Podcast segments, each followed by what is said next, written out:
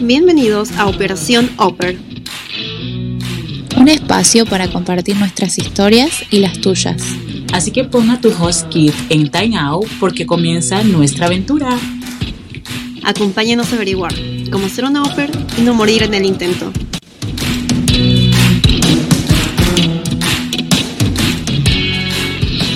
Y aquí continuamos con cómo sobrevivir a un rematch, parte 2.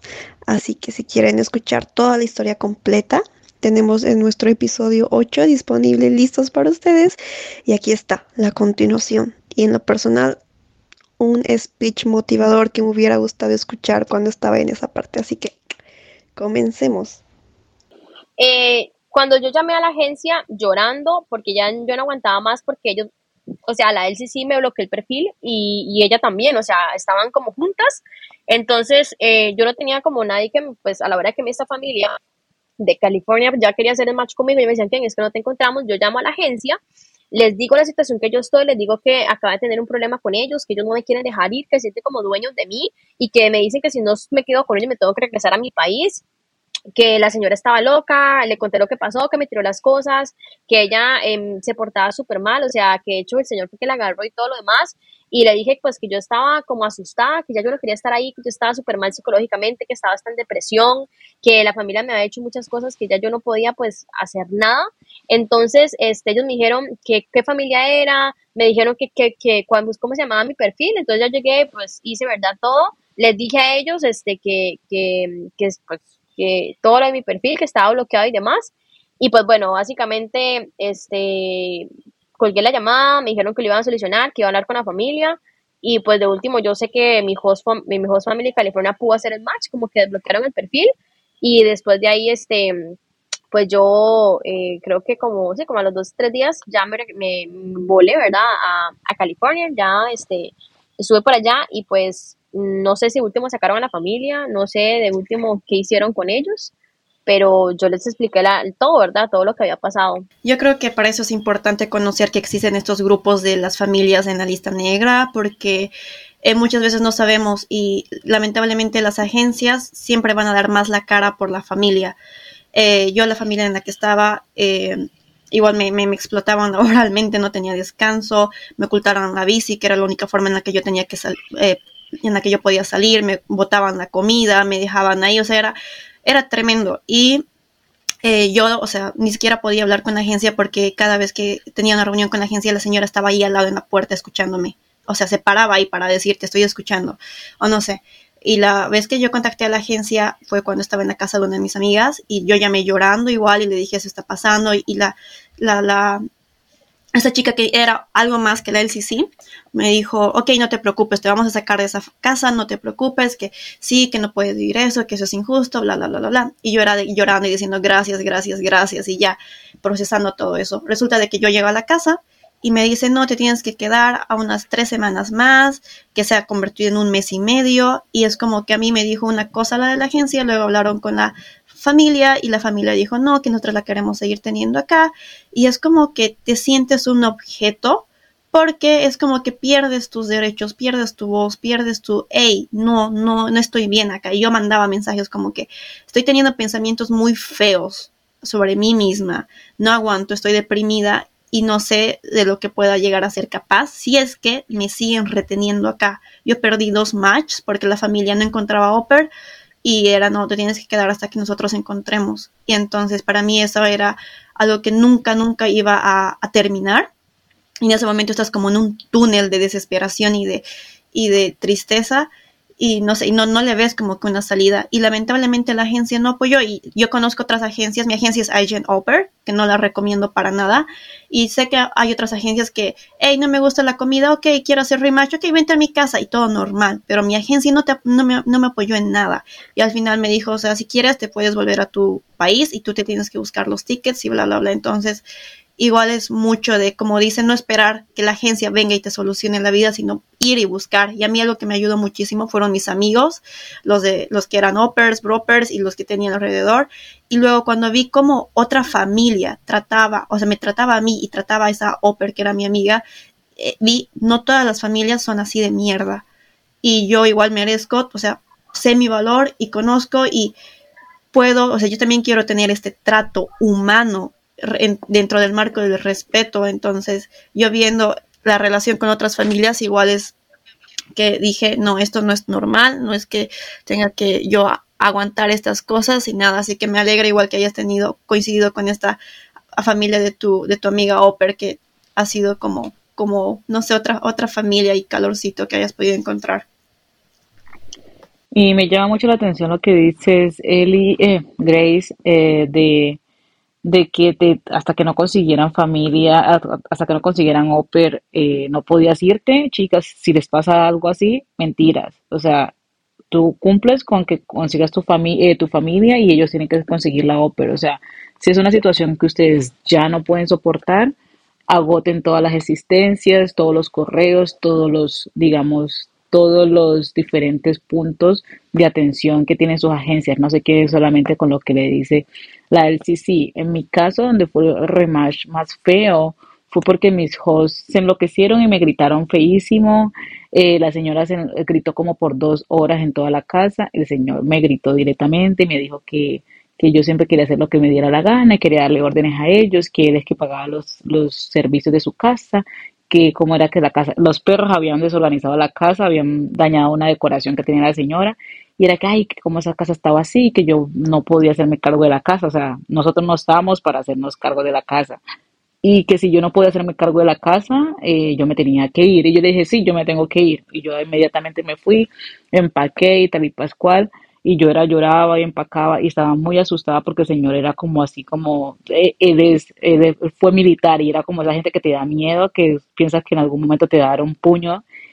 Y, y, él yo me entré a mi cuarto y me fue a buscar otra vez y me hablaba y yo o sea yo tenía tantas y tenía ganas de orinar y, y el y el baño quedaba al lado de mi cuarto y no era capaz de ir a orinar no era capaz de ir a comer no era capaz de hacer nada y yo hablé con mi LCC y a esa hora de la noche me dijo, eran, digamos que eran por las 10 de la noche, me dijo, ay no Lorena, yo estoy ocupada y no te está pasando nada, mañana hablamos. Y yo como que, marica, y si me matan y si me pasa algo, o sea, le da igual. Y yo llamaba a la regional y no, y tampoco contestó, y yo asustada, mi amiga, una amiga que, como dice eh, Kem, mm, yo siento que aquí eh, aprendemos a amar mucho. Yo creo que más bien por lo que estamos también en la misma situación, pero mi amiga Vanessa me había visto dos veces. Ella me dijo, ¿quieres que te vaya a recoger? Eh, ¿Estás mal? Y yo, no, no, no, yo primero empaco todas mis cosas y ya veo qué hago. Y hablé con la LCC y el día que se supone que yo ya le había dicho la LCC que de esa casa me iba con ella, digamos, eso pasó un viernes y la reunión fue un domingo. Y ella me decía, pero es que eso es normal, pero es que los americanos gritamos, pero es que los americanos hablamos así. Yo decía, pero no, porque yo he vivido en otras casas, era mi segunda casa.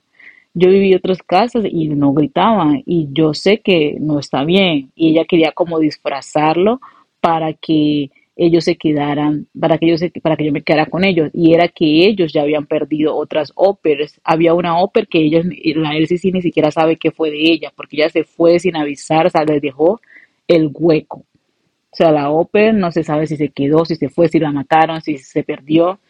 Nunca la si sabe, supo nada. Entonces lo que ella trataba era de retenerme porque ya esa familia no aguantaba más una ópera que se fuera o digamos que el proceso no aguantaba más que no tuvieran otra ópera. Entonces son cosas que tenemos que mirar y mirar nuestro nivel de tolerancia y no dejar que pasen por encima de nosotros, poner nuestros límites, porque si no nos ponemos nuestros límites, aquí la gente, o sea, siempre hay buenas familias, pero yo siento que la cultura americana es mucho de que con qué se sienten ellos cómodos, piensan ellos mucho en ellos mismos. Son muy pocas las personas que piensan cómo nos sentimos nosotros, qué es lo que está pasando, y ellos piensan que nos están haciendo un favor y no nos están haciendo un favor. Bueno, yo, yo soy una persona que, eh, como les conté al, al, principio, yo con, para tener mi licencia, literal duré un año para tener, poder tener acá en Costa Rica. Hice como tres veces la teórica, tres veces la práctica hasta que la gané. Y siempre desde que nací siento que cada cosa que empiezo la termino. Entonces, eh, la experiencia como tal, yo sabía que en el, fondo en, el fondo de mi corazón yo sabía que yo iba a encontrar una buena familia. Yo sabía que tenía que pasar por todo este proceso porque tal vez, como te digo, para yo no lo llamo un año de, de problema ni, ni así, sino que yo lo llamo mi año de desafío. Fue el año en que más desafíos tuve, fue el año que más, pues, mal la pasé, por así decirlo, pero fue el año que construyó la mujer que yo soy hoy. O sea, mi carácter, mi postura, eh, mi, mi, inglés, este, cómo obviamente no dejar que las personas te traten a ti como quieren, puede ser de cualquier país del mundo, tener pues esa, esa, ese como, ok, yo no me voy a dejar de esto, eh, se me quitaron las vergüenzas, se me quitó todo. Eh, en esa familia me dio una gran enseñanza que yo siempre digo gracias a Dios porque fue así, gracias a Dios porque tuve que pasar por todas esas experiencias que a la larga conocí, bueno, lo más importante fue las personas que yo conocí en ese trayecto, las que me ayudaron, las que estuvieron por ahí, que bueno, hoy por hoy ellas, están ahí y, es lo que siento que más valor tengo. Y, y todo lo demás, vieras que mm, yo hoy por hoy digo, gracias a Dios que me pasó eso porque como les digo, o sea, yo era una chica súper tímida, todo me daba vergüenza, todo era como, ay no, todo, de todo lloraba. y cuando me pasó ese, y en ese año, yo el siguiente año era otra mujer. O sea, ya yo era muy fuerte, era lo que más me construyó ese año fue, mi, fue la, la fortaleza mental. La fortaleza mental de que yo tenía que levantarme, que yo me pegaba una llorada antes de salir a trabajar, pero iba a trabajar, era lo que yo decía, wow, qué tan poderosa soy.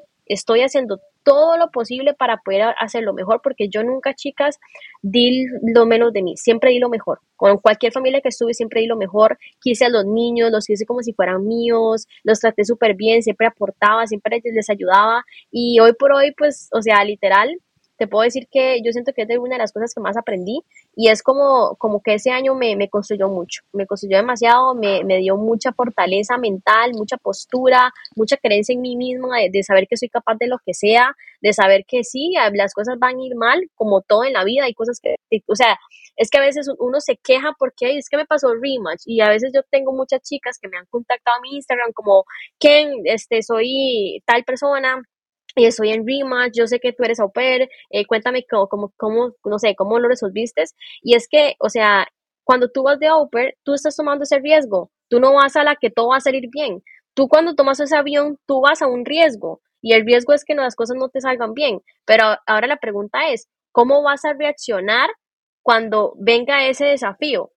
Porque tú lo, o sea, tú vas con, con sueño americano y vas con sí, que esto y que lo otro, pero cuando estén las cosas mal, ¿cómo vas a reaccionar? Ahí donde en este caso la misma experiencia te prueba y yo por eso recomiendo la experiencia al mil por ciento, porque yo siento que es la única experiencia que usted sale de su casa, sale de la zona de confort y usted se va a un mundo, porque Estados Unidos es un mundo, chicas, es un país re grande a la par de los países de nosotras, es un mundo donde usted va a aprender, donde usted no solamente va a ir, sí, vida feliz, viajando, la familia me va súper bien.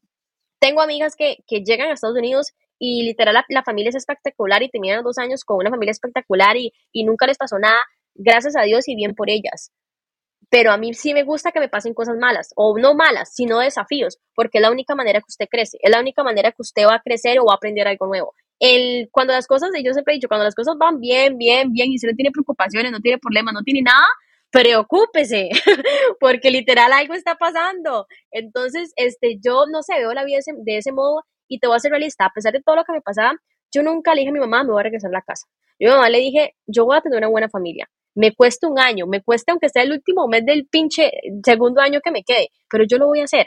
No importa si, si son los últimos días, pero yo lo voy a tener. Porque en el fondo, yo, o sea, mi sueño era California, yo me lo veía en los ojos, yo me dormía y yo me veía los atardeceres en mi mente. Y pues yo sabía que iba a ir ahí, o sea, yo me acuerdo que yo veía las fotos, tenía una amiga que estaba en California y yo decía, yo voy a estar ahí yo voy a estar ahí. Y chicas, ni tan siquiera tenía una familia en California, pero todo es que yo siento que cuando usted tiene la creencia, la fe de que va a pasar y usted lo hace y lo hace y lo hace y lo hace, o sea, te va a llegar, no hay forma de que no te llegue. La única forma de que no te lleguen las cosas es porque usted realmente no está trabajando para ellas. Y como les digo, yo me enfoqué, yo publicaba todos los días, yo buscaba contactos de él, sí, yo me movía, o sea, yo no esperaba que, hay, yo veo que hay veces las chicas como que van a hacer rematch, se quedan ahí y se quedan esperando como que la host family diga, a ver qué, a ellas no les interesa qué hace usted, a ellas no les interesa si usted va o viene o si, o si se va para su país, a ellas no les importa. A ellos les importa ellos, el bienestar de ellos y sus hijos. Entonces, ¿por qué? Porque tú te preocupas por ellos. Yo me preocupo por mí. Yo en un momento estaba preocupada por mí, porque yo era la única que podía ser preocupada. Entonces, hice publicaciones, contacté a un montón de chicas, contacté al CC, contacté a todo el mundo, porque era la única manera. Si yo no me movía, nadie se iba a mover por mí. O sea, nadie lo iba a hacer. Entonces, este fue la, la única manera que yo encontré y te voy a ser muy realista. Yo nunca, nunca me pensé en regresarme para, para mi país, porque en el, yo, Kendall Valero, en el fondo yo decía, si yo me regreso a mi país con estas familias, con todo lo que esto me ha pasado, yo me consideré una perdedora, porque me fallé a mí misma, porque yo me dije, yo voy a tener una buena familia y era mi sueño y por eso yo viajé a Estados Unidos. Y si yo me regresaba con toda mi familia, no, pues es que el año pues no me fue bien y, y pues nada, entonces yo me regresé. O sea, yo no me veía contando eso, jamás. Yo no me veía contando eso. Entonces en el dolor yo decía, pucha, sí, me quiero largar, pero no me voy a ir, pero no me voy a ir, pero lo voy a conseguir. Y literal, pues cuando ya llegué a esa, a esa ya última familia, vieras que los va a lista, ya yo, ya yo había estado ahí. Yo siento que ya, ya yo sabía que iba a pasar. Ya yo, ya, ya yo sabía, porque no sé, porque como les digo, yo todo lo que empiezo lo termino y hay veces que sí, me, me, va como un poquito al principio ahí desafiante, pero después se dan las cosas. Entonces, siento que usted la vida la crea usted. Usted es el que crea su vida y, y sí, hay veces que, que pasan rematch, pero yo el rematch, yo no lo veo malo, ni tampoco es como, uy, hice el rematch en mi primer día, está súper bien, tú no vas a, la, a, lo fijo, tú vas a un riesgo, a saber que las cosas no van a salir bien, que si te sale bien, súper bien, qué éxito, pero si no te sale bien, ¿cómo vas a actuar? ¿Te vas a regresar a tu país porque me fue mal y me voy a regresar porque pobrecita yo? No, usted va allá porque usted tiene que aprender y usted tiene que de alguna otra manera darse cuenta de lo que está pasando y, y, buscarse otra familia y no aguantar nada. Eso yo también les digo a muchas chicas que, que me siguen y que pues están por ahí, que yo no, o sea, a veces como por acá estaban ustedes diciendo, a veces nosotros pensamos que la familia nos hace un favor, pagándoles 200 pinches dólares a la semana y todo lo demás es un favor para nosotras, pero chicas, son los hijos de ellos. Entonces no es un favor, el favor es nosotras que le estamos haciendo a ellos aguantando a sus niños, siendo mamás, doctoras, psicólogas y todo para poder soportarlos. O sea, y cuando yo entendí eso, cuando yo no, yo no vi a la familia como que ellos me hacían un favor, yo vi a la familia como agradezcame que yo estoy acá cuidando a sus hijos, agradezcame que yo me estoy portando bien con usted todo cambió. De hecho, de hecho, eso pasó en mi segunda familia y te puedo decir que nunca tuve un problema con la familia, nunca lo tuve, porque tuve mucha postura. Nunca aguanté que ni siquiera el niño me faltara el respeto porque una vez dije, eso no se hace y no va a estar así. Y le dije a la familia, mira, pasó esto y esto, no me gusta, porque ya yo estaba como de tanta cosa que había pasado, yo estaba muy anuente todo. Entonces eran como, esos son mis límites, esas son mis reglas y punto. Y si no, pues ya, ¿verdad? Pero hay algo también que es que yo siempre lo que hago lo hago súper bien. Yo me doy por toda a, a los niños, yo los quería, chicas, yo ese todo el día yo no tocaba mi teléfono. Yo no tocaba mi teléfono, yo me revolcaba con ellos, yo jugaba, yo salía al sacate, yo hacía de todo con ellos. Por eso decía, no es justo que me paguen de mala manera porque yo estoy dando todo de mí. Y pues lo mismo quería de la familia. Entonces, eh, pues sí, es, un, es sorprendente y me encanta, digamos, la postura con la que, lo que veías, eh, tu experiencia, porque sí, definitivamente un rematch es, es demasiado crecimiento y toda esta experiencia en general es demasiado crecimiento y es un reto para, un reto para madurar y para conocerse a uno mismo. Eh, como les decía al principio, pues yo esta mi, mi quinta familia y siempre mis amigas o digamos las personas que me conocen conocen mi historia siempre me preguntan acerca de, de rematch y todo eso. Y yo siempre, siempre mi, mi respuesta es, bueno, cuéntame qué pasó y dependiendo es rematch porque no es justo que muchas chicas con todas sus ilusiones, con todas sus, digamos, situaciones, nos tengamos que aguantar ciertas cosas, bueno, cuando ya son cosas graves, hay cosas que son, eh, digamos, de personalidad, que no hacen match, e incluso en, en esos casos de que las personalidades no hacen match, o sea, no aceptemos esas cosas porque es una cuestión de que te vas a marcar una experiencia y el rematch hace, da mucho miedo, es mucha ansiedad porque crees que no vas a encontrar familia y todo eso, pero es algo que no lo, o sea, que deberíamos decir, bueno, no sé cómo ya me enredé, pero quitarle como tanto el misterio a rematch y, y naturalizarlo más como algo por salud mental. Más que porque, ay, no voy a, a, conseguir familia, ay, es que va a venir otra familia peor, ay, es, no, yo tengo muchísimas amigas que no hacen rematch porque tiene miedo a que venga una familia peor. Y yo le digo, ¿y si viene otra mejor? O sea, si yo no fuera hecho tanto rematch o, o si yo en la tercera familia fuera dicho yo me voy, eh, porque en la, en la segunda familia yo me, yo me salí de la casa y me tocó que vivir sin sueldo. Yo estuve eh, tres días en la casa de Vanessa, mi amiga, que les digo que me conocía dos, me conocía de dos veces y luego volé hasta, hasta Texas, a mi mejor amiga de Colombia que vive en Texas. Y estuve dos semanas pagando mis cosas, tuve que pagar vuelos, tuve que pagar maletas, un montón de cosas. Y yo en ese momento podía haber dicho, me voy para mi casa, pero no, yo seguí. Cuando la segunda familia que no se quería salir de, el tercer, la tercera familia que se quería salir del programa, me podía haber regresado para Colombia, pero dije, no, vamos a seguir y la tercera y la cuarta familia era como que, ay, no necesitamos carro, me pasó lo mismo que tú. No, no, no, no necesitamos que manejes. Y después que, ay, que sí que necesitamos que manejes. Y yo, pero, hombre, yo, y en ese momento yo llevaba un mes en esa casa y en ese momento yo dije, no doy más. Pero dije, voy a intentarlo la última vez, porque todas mis amigas eran como que salte del programa, eh, te vienes a donde mí, hacemos tal y pascual, o sea, no necesitas estar en el programa, si te quieres quedar aquí, quédate. Y yo decía, no, si yo no me fuera dado esta oportunidad, o sea, esta última oportunidad no había conocido esta, esta familia tan maravillosa que tengo ahora. Yo, este es el mejor año que tuve, de todas las experiencias, las mejores, he disfrutado, conocí muchísima gente. O sea, siempre hay que intentar eh, lo máximo por encontrar esa familia. O sea, no importa cuánto rematch nos cueste, no, no importa cuántos cambios nos cueste, es pesado, es mentalmente agotador, pero vale la pena. O sea, yo no cambiaría esta experiencia que estoy viviendo ahorita por nada. Así es, tenemos que romper el tabú que tenemos con el rematch porque muchas veces asociamos rematch con fracaso con miedo, con pérdida, pero en realidad si nos ponemos a pensar, el rematch es una oportunidad, es un colchón, es un salvavidas. Si no hubiera rematch, estaríamos como estancadas en la misma familia de mierda hasta que el programa se termine y solo sería o te quedas y aguantas o te vas. Pero más bien tenemos este salvavidas del rematch para decir, ah, no, no, no, no, no, que yo sé lo que valgo, sé lo que merezco, así que me voy a otro lado donde me den, como tú decías, lo que yo doy. Y nosotras acá damos todo. Es un trabajo donde le metes alma, vida, corazón, porque te encariñas con los niños, te encariñas con sus gestos, con sus risas, lloras con ellos, te hacen llorar, los haces llorar a veces.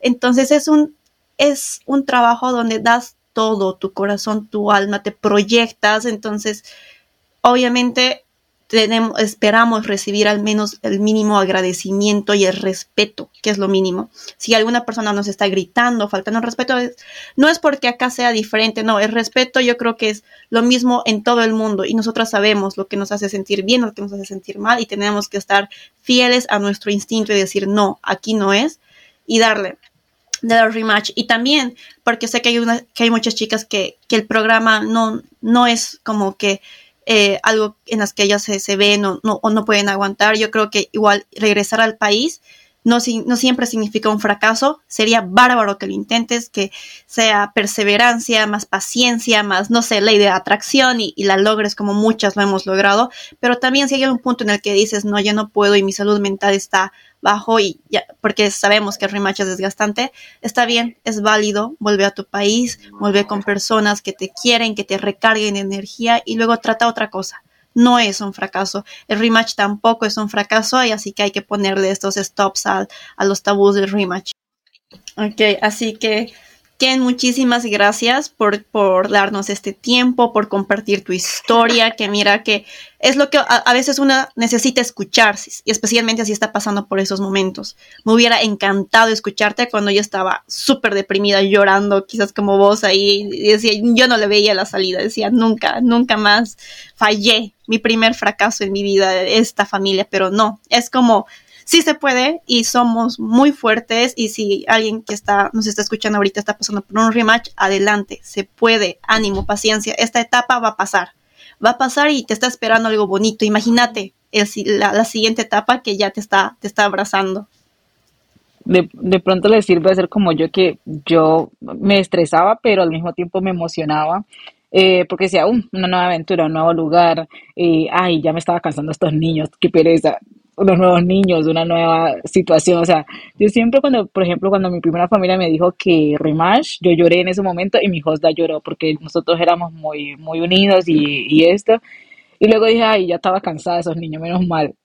¿Para dónde nos vamos ahora? Y así, y ahí me fui para Florida. Yo, bueno, cuando pasó eso, mm, ¿y ahora dónde nos vamos? Entonces, como también depende mucho de la actitud que le pongas eh, para que eh, de, de mejor o sea, para que no, no te dé tan duro ese proceso.